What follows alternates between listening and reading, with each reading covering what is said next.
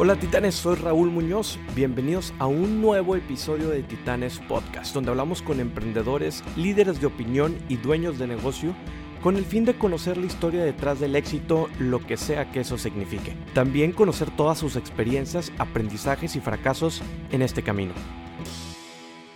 Muy buenos días, bienvenidos a un episodio más de Titanes Podcast. Gracias por sintonizarnos nuevamente aquí los lunes de Titanes y en esta ocasión estamos con un súper emprendedor y que tiene un proyecto en el sector salud que está revolucionando cómo se, se mueve todo el tema de salud. Creo que en el área de salud es una de las áreas que tiene muchas necesidades y hay muchas áreas de oportunidad. Sin embargo, las empresas que están actualmente ahorita trabajando en esto eh, no están descubriendo cómo atender esas necesidades, ya que también es un tema muy delicado el poder trabajar con personas, ya que estamos hablando que es, les, les afecta directamente en su calidad de vida, en su salud. Entonces, por eso hay que tomar muchas precauciones también en este sector. Y es algo de lo que vamos a platicar hoy en día con Tuto Asad, que con su proyecto Startup Vitao nos va a platicar un poquito cómo se está moviendo todo el tema de Health Tech y un poco más de todo lo que se avecina para, para, la salud y el beneficio de las personas que hoy en día necesitan de este tipo de servicios. Tuto, bienvenido a Titanes Podcast. Hola Raúl, muchísimas gracias por invitarme. Tuto, quisiera que me platicaras antes de, de, empezar ahora sí con todo lo que es tu proyecto y todo, al final de cuentas siempre es bueno contar la historia detrás de y un poco ese antecedente de lo que sucede y de, de quién eres. Entonces, platícame un poquito quién es Tuto Azar y cómo se empieza a surgir todo este, este tema de Vitao y cómo te empiezas a meter en todo esto de, este sector. Ya, este, bueno, mira, yo soy eh, un emprendedor, soy emprendedor desde que tengo 14 años, puse mi primer negocio hace mucho tiempo y pues la vida me ha llevado de emprendimiento en emprendimiento, de fracaso en fracaso, una que otra vez me ha tocado triunfar de manera muy pequeña, pero se siente padre. Y también a la vez, cuando yo tenía, cuando yo tenía 13 años, me da diabetes. Este, y me acuerdo mucho que cuando me da diabetes una persona, este, un sacerdote católico, de hecho yo soy ateo, pero en ese momento era católico y sus palabras me cayeron muy bien, me dice, tú a ti te dio diabetes porque, porque Dios cree que tú puedes con diabetes y por eso tú tienes diabetes, ¿no? Y yo dije, órale, cool, este, pues, quieres que soy fuerte, ¿no? Entonces ahora tengo que ser fuerte con mi diabetes y eso me, me, da un tema de preocuparme por las personas que tienen diabetes. Y bueno, si sumas eso con mis años de emprendimiento, este, los últimos 5 años, 6 años emprendiendo en temas de tecnología, muy relacionado al tema del mundo de venture capital y esto, entonces pues termina todo por juntarse en vamos a crear Vital, que es una farmacia en línea para pacientes con enfermedades crónicas. Batallé mucho al principio si decía es una farmacia en línea para pacientes con diabetes o una farmacia en para pacientes con enfermedades crónicas, ¿no? Y, a fin de cuentas decidimos irnos por enfermedades crónicas porque el, el, servicio y el producto y las formas que íbamos a, a, crear nosotros y a inventar nosotros en esta industria, que como bien lo dices, necesita de mucha reinvención, pues era útil para muchos pacientes, no solamente aquellos pacientes con diabetes, ¿no? Este, digo, ahí te hice un super recap de por qué Vitao, pero, pero más o menos por ahí. Oye, bueno, antes de entrar a Vitao, ¿Cuáles son estas enfermedades crónicas a las que atiende esta necesidad? Eh, pues ahorita básicamente cualquier enfermedad crónica. Okay. Este, estamos hablando, ahorita tenemos pacientes que tienen diabetes, tenemos pacientes que viven con cáncer, algún tipo de cáncer, este, tiroides, alto colesterol, etcétera, you name it, ¿no? Okay. y estas, estas enfermedades crónicas son pacientes, me imagino, que mes con mes, semana a semana, están adquiriendo este medicamento para tratar esa, esa enfermedad. Claro, lo que tienen en común estos pacientes que viven con estas enfermedades, este, yo siendo uno de ellos, es que necesitamos medicarnos, si no son todos los días de nuestra vida, todas las semanas o todos los meses, ¿no? Porque hay pacientes que se toman una pastilla una vez a la semana, es una pastilla muy fuerte, tenemos pacientes que se toman siete pastillas todos los días, tenemos pacientes como yo que se inyectan insulina y aparte se toman una pastilla y aparte bla, bla, bla. Entonces, lo que tienen en común es una recurrencia de medicamento. Eh, y, este, bueno, pues obviamente que están viviendo con una, una enfermedad crónica este, y cómo le hacemos para nosotros como farmacia no decir, ah, somos una farmacia más que lo que hacemos es vender medicamentos. No, es, somos una farmacia que nuestro objetivo no es venderte medicamento, nuestro objetivo es cuidarte a ti como paciente. Y por eso hacemos muchas otras cosas, como si tienes seguro de gastos médicos, encargarnos de nuestro seguro, como si de repente estás batallando para encontrar el medicamento, nosotros decir sobre la chingada lo vamos a encontrar, pero ¿por qué? Porque es nuestra obligación cuidarte a ti como persona. Okay, ese es el, como el propósito ese es el más propósito. allá de- de- del negocio. Correcto, de hecho hace, voy a inventar, pero unos cuatro meses tal vez, nos tocó cuidar a un paciente, compró un medicamento de 300 mil pesos. Wow. Un medicamento de 300 mil pesos, este, y lo más impresionante es nosotros ganamos cero pesos de, esa- de eso. De esa operación. ¿Por qué? Porque diferentes cosas, pero no podíamos nosotros legalmente comprarlo. Entonces le ayudamos al paciente a hacer todo lo necesario, le dimos el paso a paso qué hacer, terminando comprando la, la- la medicina no en México, porque en México no se vende. Este, y bueno, oye, qué padre al fin de cuentas que le pudimos ayudar a una persona a adquirir la medicina que necesitaba. ¿no? Y eso es lo que hacemos, cuidamos pacientes, no vendemos medicinas. Claro, es, es más, es ir más allá. Al final de cuentas, creo que todos los proyectos de emprendimiento, algo de lo que, de lo que nos dicen, y, y que, pero que no muchos lo llevan a la práctica, es eso, buscar que pues, es algo más que un negocio, es algo más que tu idea, sino es que, que puedes hacer más allá de lo, del servicio que estás ofreciendo. O sea, que, que el propósito no sea solamente temas de negocio, sino que, que vaya más allá y que, que al final de cuentas lo anclas mucho con tu propósito de, de personal, en el sentido que pues, tú estás vivies, viviendo una situación de ese tipo que, que pues, no quisieras batallar con tus medicamentos y te falta insulina, pues obviamente va- vas a andar, no vas a andar en, las calidad- en la calidad óptima que, que tu cuerpo, tu estado Claro. tiene que estar. Entonces, ¿cómo eso también se lo puedes llevar a cabo a las demás personas? También creo que es muy interesante esa parte.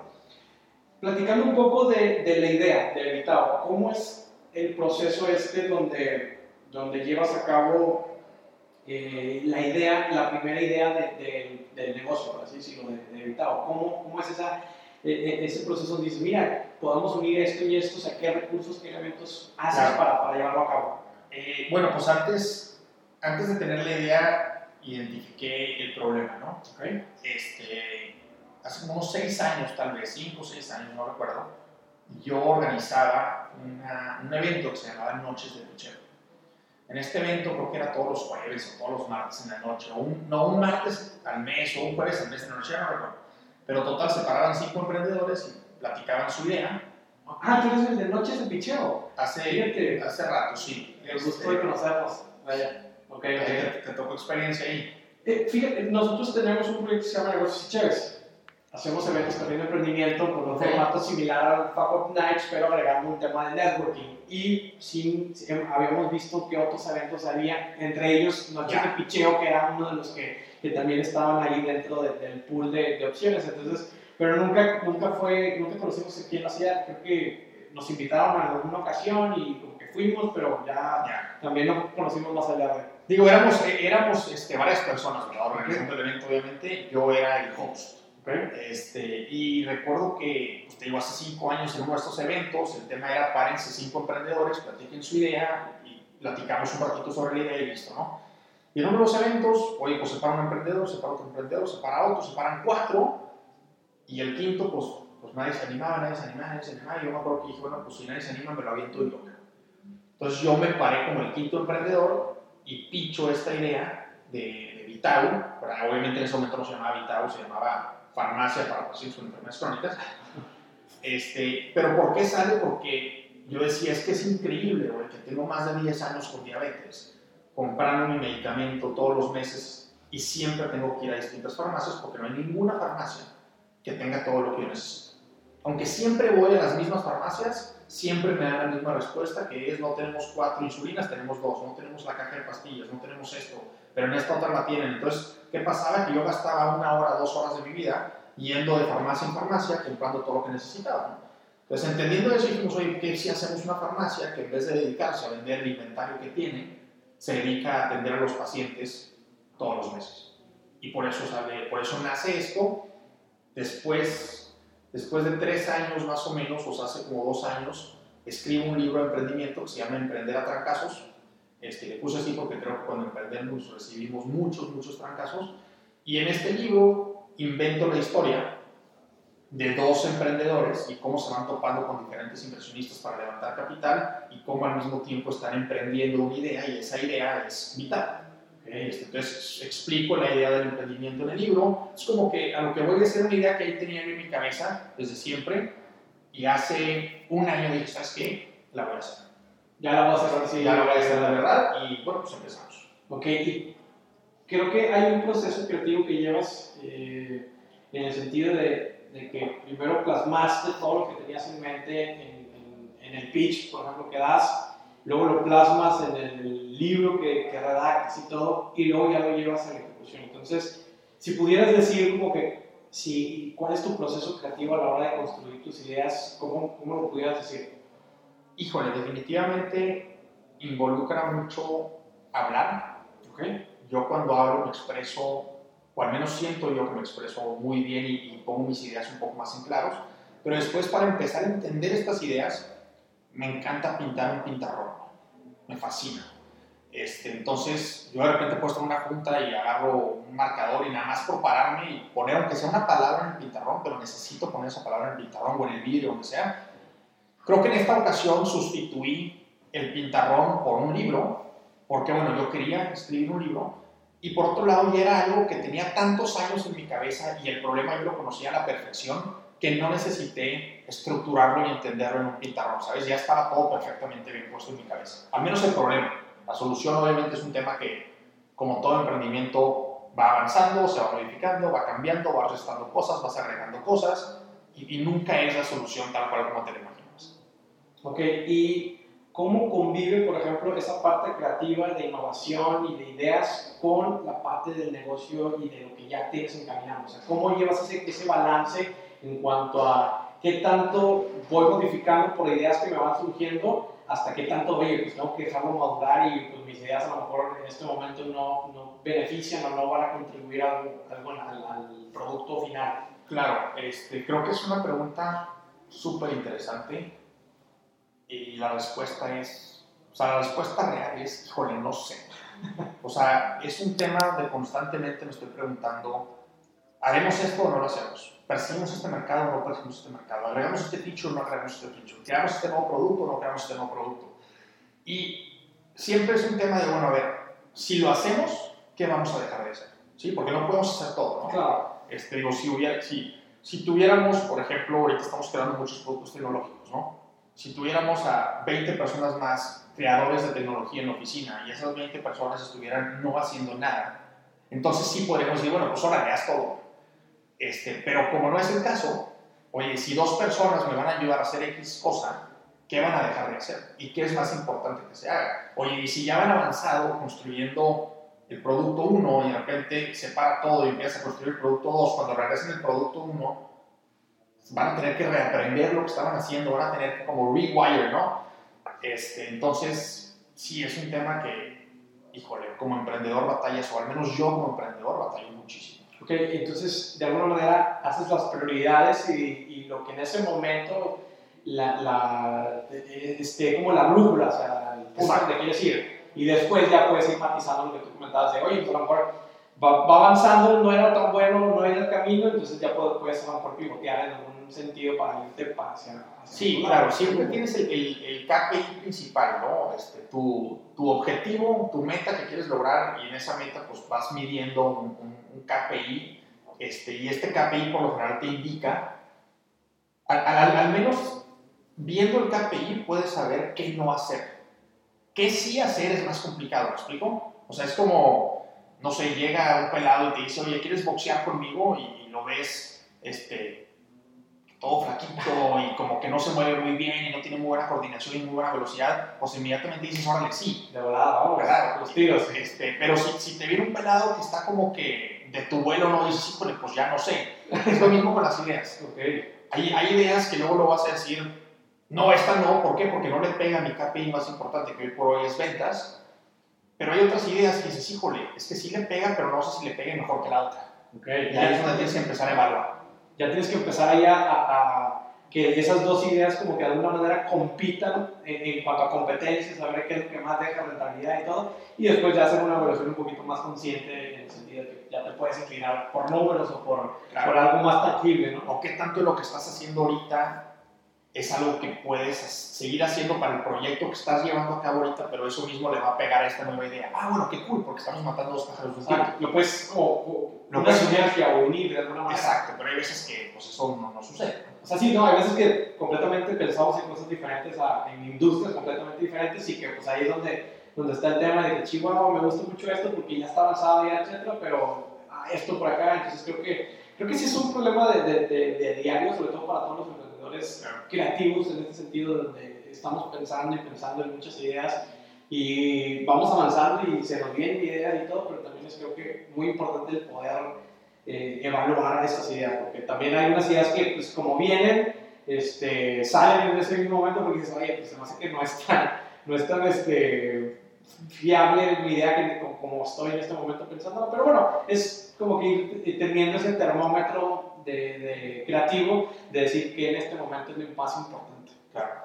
Platicando de cómo es el primer modelo de negocio de Vitao, que creo que es una, también una parte donde me gusta mucho platicar cuando ya un proyecto inicia y luego cuando termina, porque creo que es algo completamente diferente a lo que te imaginabas, me imagino. Entonces, ¿cómo es el primer modelo? ¿Cómo lo empiezas a ya llevar a cabo la primera, el primer este, MVP? Eh, bueno, el primer MVP es, es, algo muy, muy sencillo, ¿no? Este, yo siempre platico, me toca platicar con muchos emprendedores y sí, lo que siempre les trato de decir y lo hice de invitado es cómo puedes hacer un MVP que puedas probar mañana, o sea, en 24 horas. Siempre hay una forma de hacer algo en 24 horas. O por lo general, casi siempre, me atrevo a decir 99% de las veces, hay una forma de empezar a probar nuestra idea en 24 horas. Oye, es que no va a estar tan bien. Pues no, por eso se llama MVP. O sea, lo que quieres es probar la idea, ¿no? En el caso de Vitao que hicimos, oye, a ver, ¿a quién conoces que tenga diabetes? No, pues a este, este, este, este. Ok, manda un WhatsApp. Dile que nosotros vamos a ser su asistente personal para la compra de sus medicinas de diabetes por los próximos meses. Y de repente empezamos a recibir WhatsApps. Oye, yo quiero, yo quiero, yo quiero. Ah, ahí está mi MVP. Órale nos tomó un minuto hacerlo, ¿no? Es un mensaje de WhatsApp. Bueno, y esa idea del MVP para llevarlo a cabo, ¿cómo, cómo surgió? O sea, o nada más fue como que se te hizo muy sencillo, pues, ah, les preguntamos así más por WhatsApp, pues sí, hiciste un proceso de que, bueno, ¿cómo puedo hacer esto en menos de 24 horas? Esa fue la pregunta, ¿no? ¿Cómo lo puedo hacer en menos de 24 horas? Híjole, pues a ver, puedes hacer una landing page en donde le pongas no sé qué cosa y luego mandes un mensaje o, pagas un SEO o, o, un AdWords en Google o una cosa en Facebook o pero a ver, si tú ya conoces a alguien y yo ya conozco a alguien y tú ya conoces a alguien, pues ¿por qué no agarramos esa lista de, no sé, 20 pacientes que ya conocemos, son conocidos si les mandamos algo? Obviamente ese es un MVP que cuando estás trabajando con personas que te conocen, no necesariamente la respuesta de esas personas es es la realidad. Es fiel. Es, es fiel, ¿verdad? No porque te quieran mentir, sino porque quieren quedarte bien y porque son tus amigos. No, y al final, pues, por ejemplo, como cualquier proyecto, pues empiezas con los friends, friends and family. Entonces, por lo general, ¿no? Si, si ese friend and family te dice que no, en la madre. Claro, sí, o sea, claro, estás muy mal.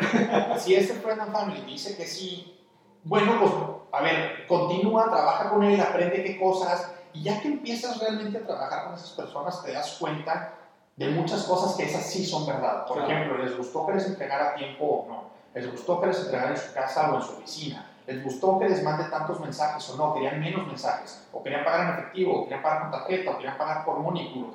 ¿Por dónde? ¿Me explico? Que empiezas a ver esa propuesta de valor de, de, que los mismos clientes están diciendo. Exactamente. Porque a veces también nosotros queremos empujar una propuesta de valor y creo que nos sucede a, muchos emprendedores en muchos proyectos donde nosotros estamos empujando, empujando alguna propuesta de valor porque nosotros creemos que ahí está el valor cuando la realidad ya que sales al mercado, que ya estás trabajando, operando con clientes, es algo completamente diferente que ni siquiera lo aprecian. Y, y, no creo que está mal ¿eh? empujar una propuesta de valor, yo creo que está bien siempre y cuando tengamos en el entendido que muy probablemente está mal.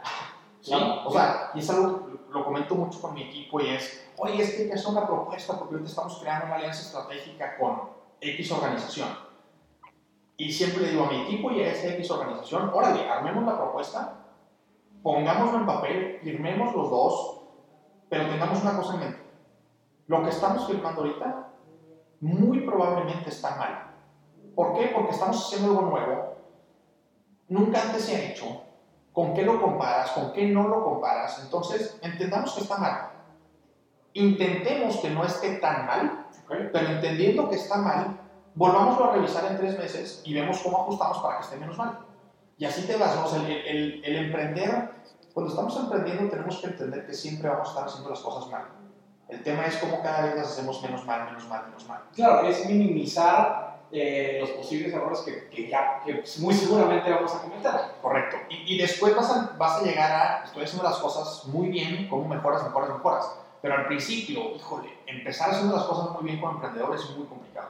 Okay. ¿Cómo, ¿Cómo defines en ese proceso que, que pues ya tienes tu modelo de negocio, cómo empiezas a definir temas de precio? Porque al final de cuentas es una, de alguna manera, una industria diferente, o sea, si hay temas de servicio a domicilio, no sé si de alguna manera haces un benchmark con todo lo que las plataformas digitales estas muy famosas de servicio a domicilio que empujan este tipo de servicios, o ya, cómo empiezas a matizar el, el pricing, que creo que también es otro de los dolores que tenemos a la hora de que estamos empujando un proyecto. En mi caso fue muy fácil, ¿ok? Este, ¿Por qué? Porque yo no soy una plataforma de entrega a domicilio, yo soy una farmacia. Sí, o sea, yo sí, yo te entrego a domicilio, yo te ayudo con el reembolso de tu seguro, yo te ayudo con recordatorios, yo te trabajo como asistente personal para todos tus temas médicos, sí, pero a fin de cuentas, donde yo gano dinero es vendiéndote el medicamento, ¿sí? Entonces, ¿cuál es mi benchmark? ¿Cuánto cuesta el medicamento de Yo no te lo puedo vender más caro, yo no te lo puedo vender más barato. Bueno, más barato sí, de hecho, somos por lo general los más baratos. Este, entonces, fue un tema de benchmark, ¿no? O sea, yo no puedo vender medicamento con un 20% de margen, porque si en la industria es del 12, pues me, está, me estoy pasando por 8 y la persona que todos los meses me paga, no sé, voy a inventar 10 mil pesos, si yo le cobro 8% más de margen, son 800 pesos más, obviamente no me los va a pagar. Entonces tenemos que tener precios justos. Okay. Entonces, tu, tu, o sea, tu margen, por así decirlo, es el similar al, que, al margen del medicamento de lado que se esté vendiendo en ese producto. Correcto. Hay farmacias que todo el mundo sabe que son más caras. Hay farmacias que todo el mundo sabe que son más baratas. Pero algo que sucede es que por lo general hay medicamentos que están más baratos en una y más, un poquito más caros en otra, pero son poquitos pesos los que varían. Este, pero sí, lo que hicimos fue un benchmark, es decir, a ver cómo no nos salimos del mercado, inclusive qué podemos hacer para estar más barato y que la persona se, pueda venir, se, quiera venir con nosotros desde el inicio. Ok, y probaste que evidentemente había personas que estaban dispuestas a pagar ese precio, o sea, o el servicio. No, claro, pero porque lo vendo igual o más barato. Okay. Entonces, eso es, un, eso es un experimento interesante que capaz podríamos hacer después, ¿no? A ver, ¿qué pasa si le subes 5%? La gente va a seguir comprando o no, pero ahorita la verdad es que no nos conviene hacer eso, lo que queremos es que la gente nos compre. Ok. Y eh, además, tú les, empiezas a ofrecer estos servicios de asesoría en temas de, para poder hacer los seguros, en temas de, de seguimientos, en temas de, alguna otra necesidad que pudiera surgir en el tiempo. O sea, ese, ese es nuestro valor agregado, precisamente esos servicios, no el precio. Sí, estamos más baratos o estamos igual, pero nuestro valor agregado es, es lo otro, ¿verdad? Este, el 50% de los pacientes que tienen una enfermedad crónica no se apega al tratamiento como debería. La razón principal es o porque no tiene dinero para comprarlo, la segunda razón es porque no se entendió con su doctor, literalmente. No me cayó bien el doctor, entonces no le hago caso y no me la tomo. Aunque parezca tonto, pero sí es. No, sí, pues que hay mucha negación en el sentido de que. Sí, o, no, yo no me quiero tomar eso porque yo no estoy enfermo. O sea, hay distintas razones, ¿no? Y bueno, creo que la segunda razón no es una estupidez, la segunda razón es una razón muy importante psicológica donde tenemos que entender cómo hablar del paciente y cómo educar al paciente lo que está pasando, ¿no? Porque pues, hay muchas enfermedades que tienen un, un, impacto psicológico fuerte en la persona, ¿no? Pero la tercera es porque se termina su medicamento, no se dan cuenta, entonces no lo van a comprar. ¿A qué me refiero? Por ejemplo, este, hace como cuatro días, bueno, a mí ya no me pasa, pero por alguna razón ya no agarré el medicamento, inclusive a mí que tengo mi misma farmacia, ¿no? ya no lo agarré Oye, llegas, tienes una pastilla más y dices, ah, bueno, me la tomo la última en la noche, mañana voy a comprar el medicamento y mañana qué pasa, que el día el trabajo te consume, no la fuiste a comprar, próximo día tampoco, próximo día tampoco, próximo día tampoco, nosotros evitamos eso. ¿Cómo evitamos eso? Nosotros sabemos cuántas pastillas te vendimos, cuánto, te debes de estar tomando y una semana o cinco días antes te estamos diciendo, oye Raúl, ya te toca tus nuevas pastillas, ¿verdad? Ah, sí, Vita, gracias, me las mandas y te las mandamos. Y la otra razón es porque se nos olvida tomarlas. ¿no? Aunque las tengamos en la casa, se nos olvida tomarlas. Y de hecho ahorita estamos, uno de los productos tecnológicos que estamos creando es un pastillero inteligente que te ayuda a recordar que no te has tomado la pastilla. Ok. En, en términos de, de, funcionalidades, o sea, tienes, es una plataforma digital, una app web, una app eh, que descargas, ahorita cómo, qué, es lo que, que, estás implementando en este momento. Sí, hoy por hoy es una web app, o sea, es una página de internet, vaya, este, mucho más compleja que una simple e-commerce. ¿Por qué? Porque tienes, tú como paciente, tienes tu perfil, tu perfil está conectado al médico, tu perfil está conectado a tu broker, todos están conectados, todos pueden ver, si tú les permites, es tu información claro, claro. Eh, como paciente, tu información para ver si tienes la receta, si tienes el informe médico, si ya se te va a vencer, si no se te va a vencer, tu factura, el reembolso. Entonces, realmente es una plataforma tecnológica alrededor de tu salud como paciente, este, enfocado mucho en los medicamentos. Eh, entonces, hoy por hoy es así. Estamos por lanzar el MVP de la aplicación. Okay. Este, este MVP de la aplicación no es una aplicación nativa de iOS o de Android, es simplemente una forma de tú tener el icono de la aplicación en tu celular, le aplicas y lo que haces es que te abre la web. Okay.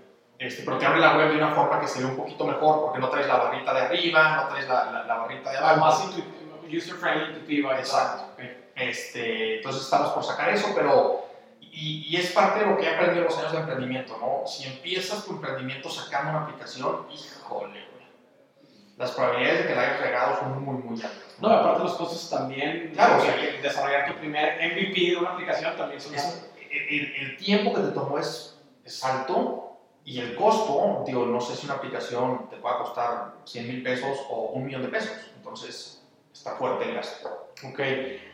Platicas tu experiencia que, que viviste en, dentro de las aceleradoras, eh, una de las, de las más importantes, y también platicas de cómo puedes llegar a, a, levantar capital en este tipo de venture capital. De hecho, tienes una charla en el pasado en Monterrey que, que platicaste esta experiencia. Entonces, si pudieras resumir un poquito cómo, cómo es que tú con un proyecto puedes levantar capital y entrar en, el, o entrar en una de estas aceleradoras de las más importantes, ¿cómo pudieras decirnos que, que, que es tu experiencia y qué recomendarías allá afuera? Claro, mira, el sábado me invitaron a una plática y sin querer queriendo se me salió la idea y la platiqué, pero se me hizo una forma padre de poner esto, ¿no?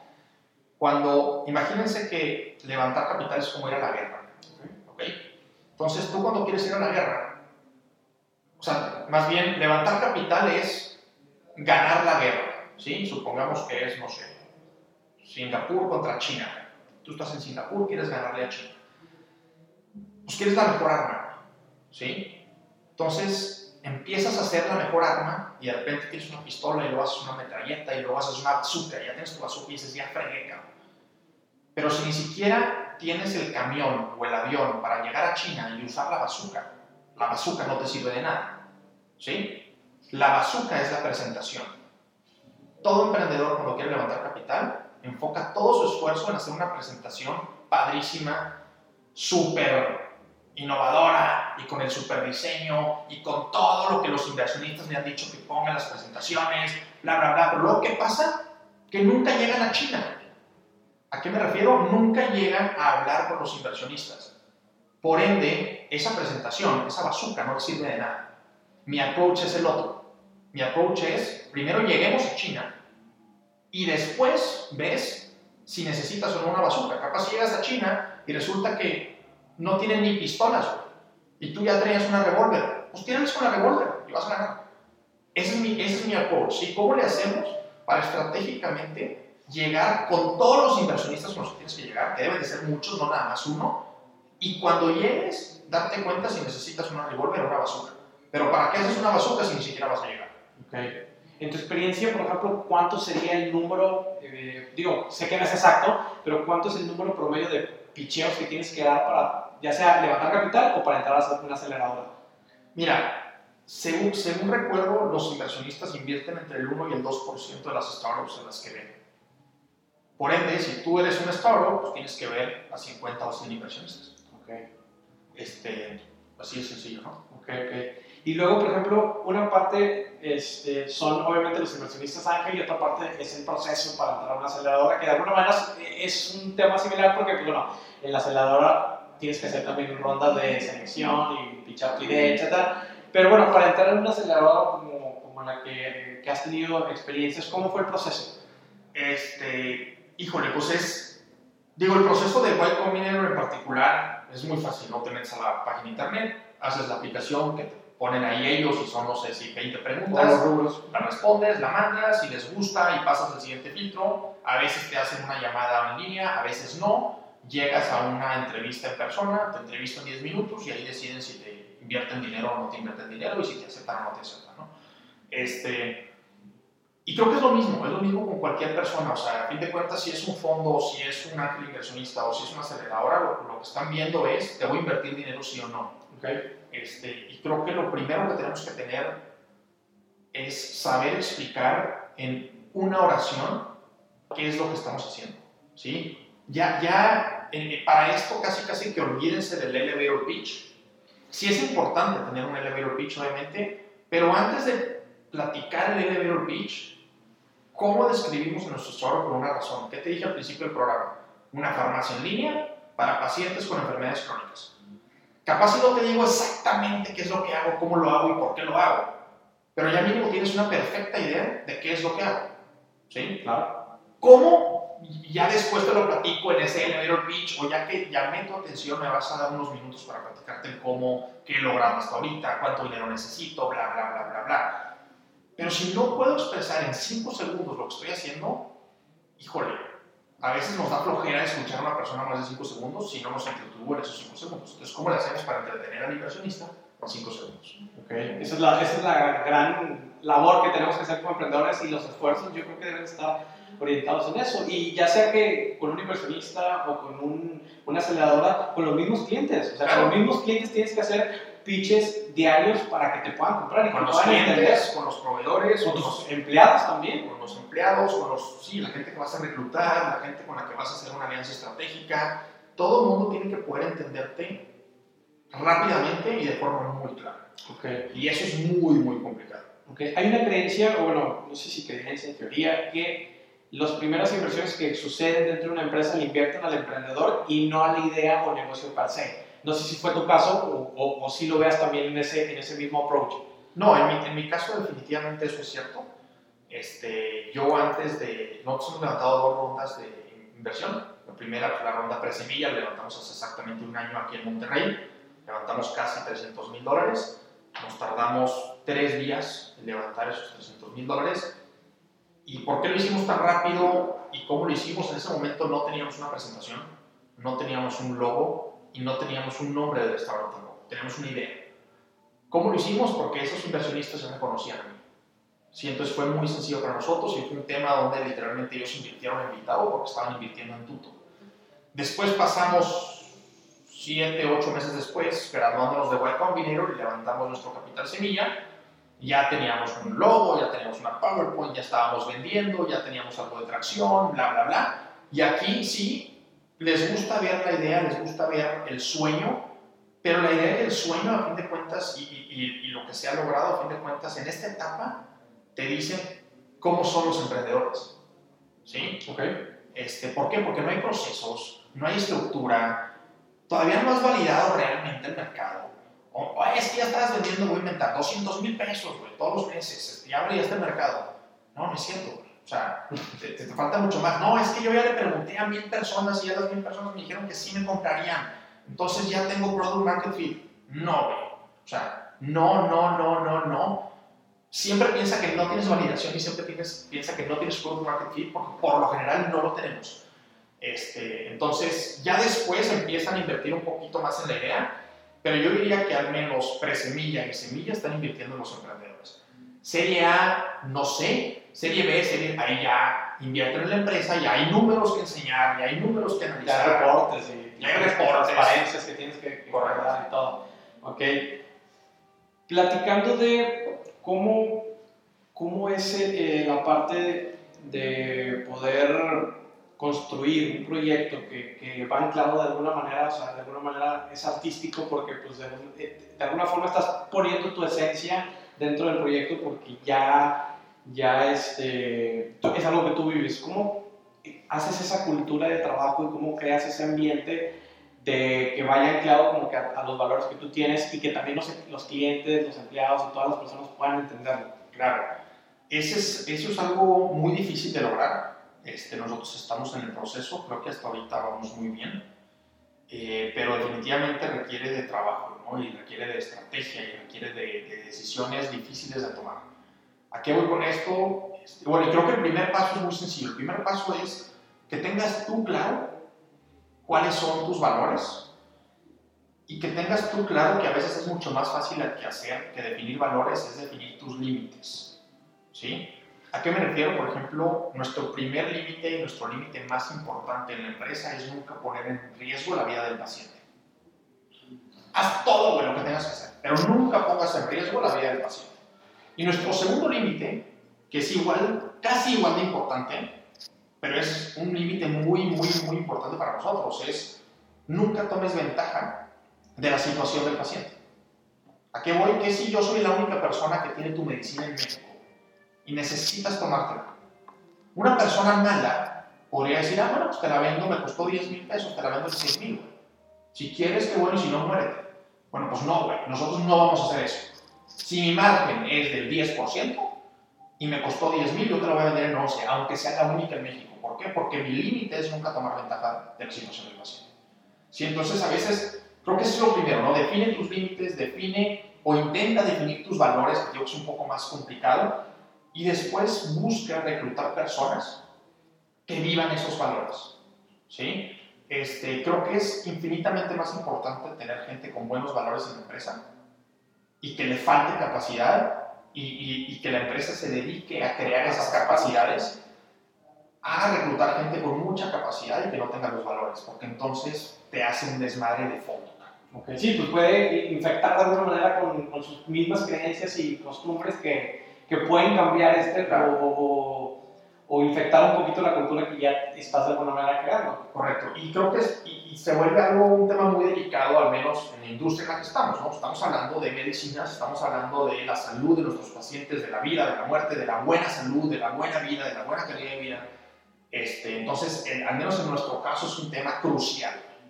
¿Cuáles han sido las estrategias de negocio que has implementado que, que creaste, por así decirlo, te han, funcionado de, alguna manera que no lo habías previsto? No sé, alguna, algo así que, que pudieras comentarnos. Sí, este, bueno, una, una, buena estrategia que implementamos es, aunque tenemos mucho dinero, este, lo que no tenemos es tiempo. ¿sí? Entonces, ¿cómo tratamos de hacer lo más posible en el menos tiempo posible y suponiendo que no tenemos dinero?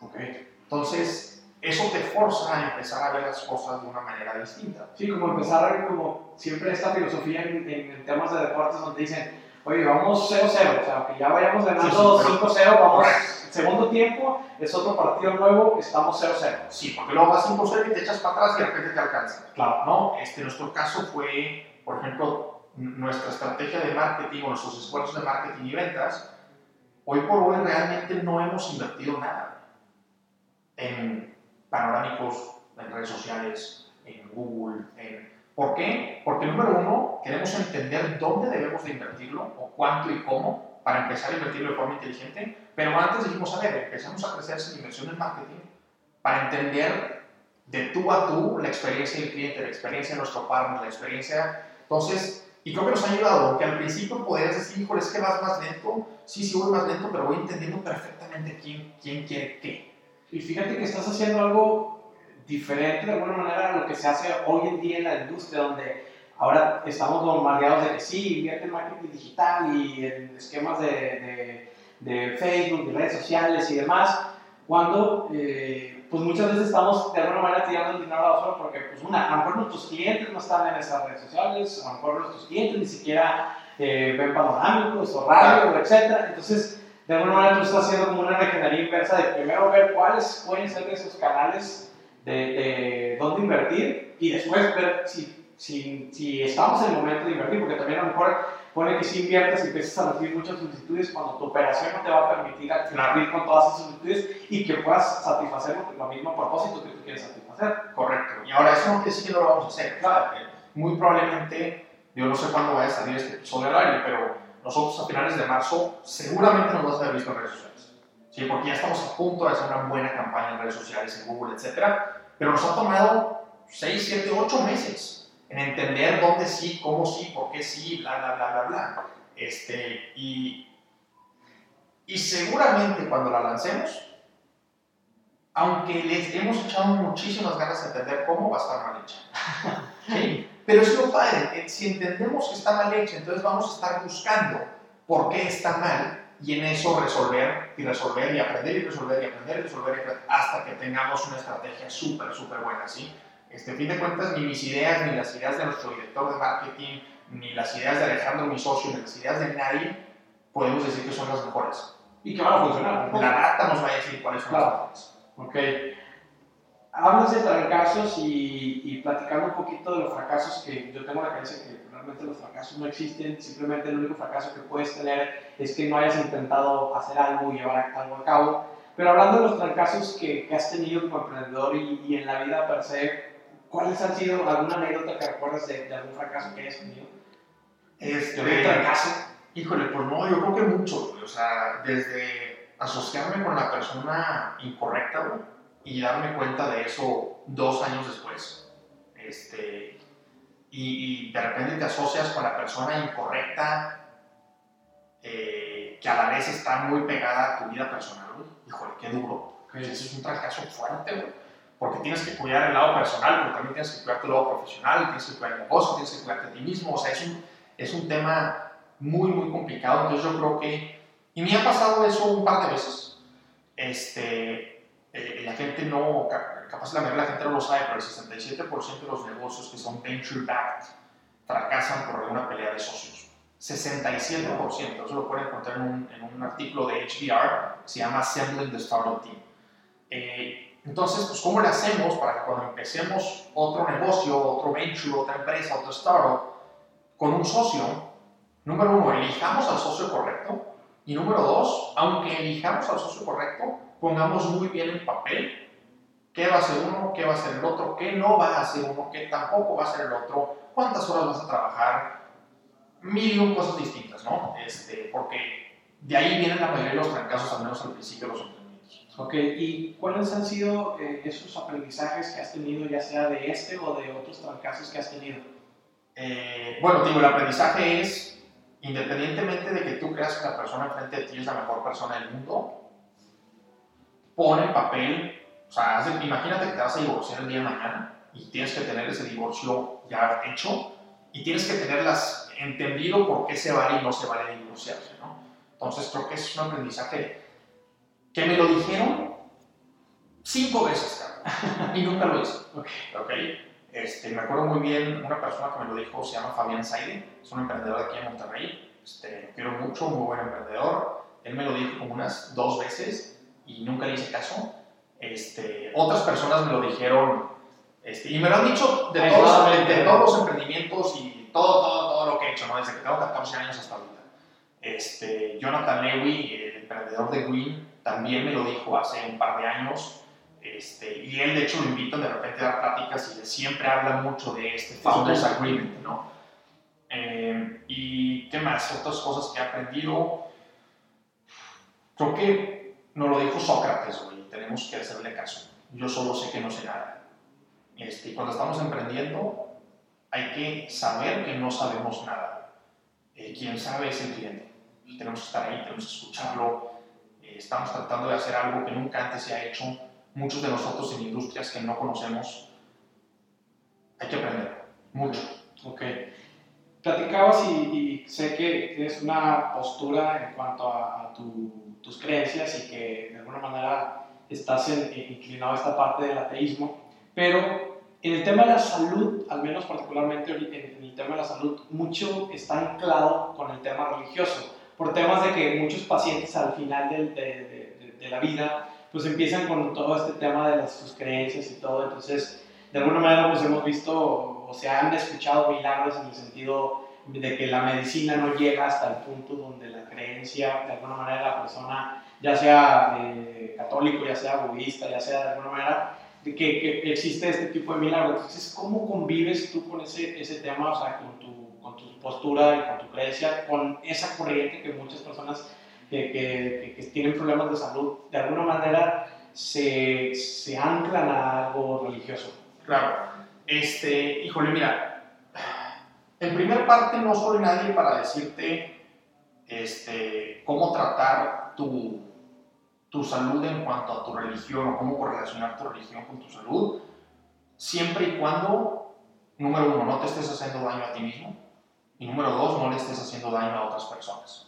¿sí? Este, si sí, estás haciendo cualquiera de las dos, tampoco soy alguien para decírtelo, pero siento que es mi responsabilidad tratar de salvarte a ti o tratar de salvar a otros, ¿no? Puedo estar mal, puedo ser un maldito ateo loco, si tú quieres, pero pues sorry, siento, así como el religioso siente la necesidad de acercarme a, a, su Dios, yo siento la necesidad de salvarte, ¿sí? Este, ¿Y a qué voy con esto? Hay algunas religiones, hay algunas religiones allá afuera que no permiten, eh, por ejemplo, o, o, que se le ponga, que se le ponga sangre a una persona que pierde mucha sangre, ¿no? Vacunas también. Vacunas, y esas personas pues acaban o matando a sus familiares porque no les permitieron el tratamiento adecuado, o matándose así solos porque no permitieron obtener ese tratamiento adecuado, ¿no? por un lado creo que ahí, híjole, tenemos que hacer mucho tema de educación, este, que, probablemente como, como no lo logremos, la verdad, este, no, no podemos tomar una postura religiosa o no religiosa como empresa porque yo no soy religioso, ¿verdad? Pero mis socios sí. Este, entonces, ¿sabes qué? Mantengamos una postura neutral.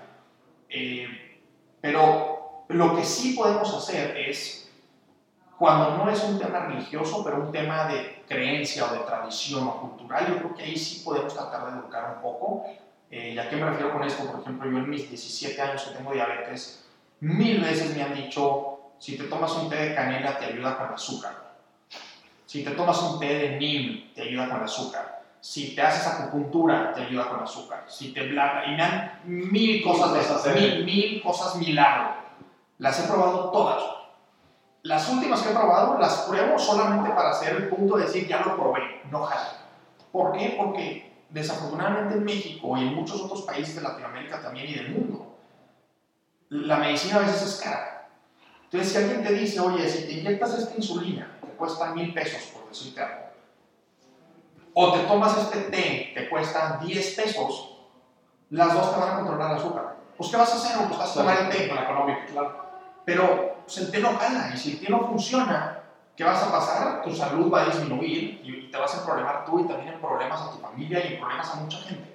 Entonces, ahí es donde sí debemos entrar nosotros a decir, oye, híjole, es que me lo dijo mi abuelita, me lo dijo mi tía, me lo dijo mi tío, me lo dijo mi papá. Oye, tómate el té si quieres pero aplícate la medicina también. Este, no, no, no es un sustituto. Este, si tú quieres creer que es un complemento, créelo, yo creo que no. Pero por favor, ahí sí es un tema de no dejen de tomarse su medicamento porque la probabilidad de que se afecte es alta. Ok. Ya para ir cerrando el tema eh, de, tu, de, de, tu postura de, de ateísmo, que es cómo te ha, te ha ayudado en las decisiones de tu vida que llevas a cabo. Este, bueno, pues creo que hay, hay varias cosas, ¿no? Este, como, como ateos, obviamente creemos que pues, no hay un Dios y también creemos que no hay un más allá, ¿sí? Cuando nos morimos, nos morimos y se acabó. Eh, se acaba la existencia. Se acaba, al menos nuestra existencia, ¿no? Eh, entonces, ¿cómo esto nos ayuda o me ha ayudado a mí? Pues creo que mi vida es infinitamente más valiosa para mí que para alguien que cree que hay otra vida después. Okay. Porque le, pones toda la energía y el enfoque en lo que estás haciendo hoy. Si tú tienes dos dulces y yo tengo uno, mi dulce es más valioso para mí que tus otros, que tus dulces, porque tú todavía tienes otro. ¿Me explico? Entonces yo tengo que sacar el mayor provecho de esta vida. Y tengo que ayudarte a ti, que yo creo que tú también solamente tienes un dulce, a sacar también el mayor provecho de esta vida y ayudar a la mayoría de la gente que puedas y a pasarla lo mejor que la puedas pasar siempre y cuando pasarla bien no afecte a otras personas. ¿no? Este, realmente yo creo que eso es lo que me mueve y es lo que me hace tomar las decisiones por los días que tomo. Excelente. Tuto, si quisieras que te recordara mm, eh, con alguna frase, una palabra, ya que no estemos en este plano físico y que, que dejemos de existir, ¿cuál sería esa palabra o esa frase? Este, es una frase igual que me inventé hace como 7, 8 meses, pero esta vida no nos pertenece a nosotros, le pertenece a todas las personas que nos rodean. Y hay que hacer todo lo posible por poner una sonrisa en esas dos personas. Este, creo que eso es, es una frase que me mueve mucho últimamente. ¿Quién la dijo? No sé si la dije yo o si la dijo otro güey y me la estoy copiando, la verdad es que no idea. Según yo me la inventé yo. Este, pero bueno, si alguien, si alguien encuentra alguna frase similar allá afuera, por favor mándemela porque me haría aprender mucho.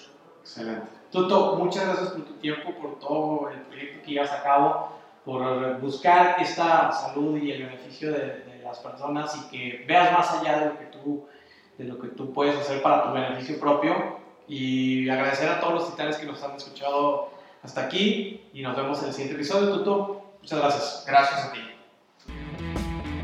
Hemos llegado al final del episodio. Muchísimas gracias por llegar hasta este punto. Comparte este episodio, dale suscribir si estás en Apple Podcast y dale seguir si estás en Spotify. También recuerda que puedes compartir directamente en Instagram etiquetándonos arroba titanespodcast. Muchísimas gracias y hasta la próxima.